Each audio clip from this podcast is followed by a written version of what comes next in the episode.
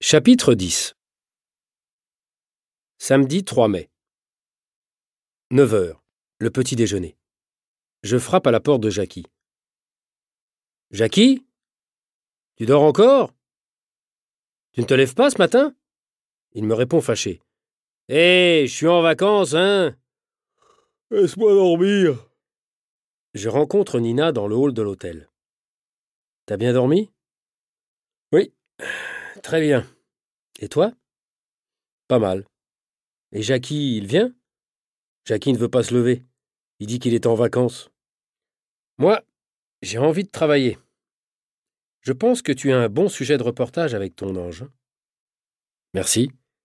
Mais dis-moi, est-ce que tu as parlé avec Jackie de l'ange? Non, je n'ai pas eu le temps. À mon avis, il a d'autres priorités à Perpignan. Hélène? Je crois bien. C'est incroyable.